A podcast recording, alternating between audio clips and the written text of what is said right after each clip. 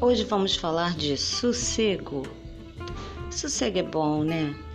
É, você está dentro da sua casa, podendo ouvir sua, sua TV, curtir o seu cachorro, curtir uma musiquinha que você coloque para você ouvir, né? Para o seu sossego. Porque nada melhor que a paz do nosso lar, não é mesmo, não é mesmo amigas? É, eu gosto muito disso. Eu gosto de estar tranquila dentro do meu ambiente, porque a minha casa é o meu lar, meu lar favorito. E dele eu respeito e exijo respeito também. Fique com Deus, galera. Beijão para todas.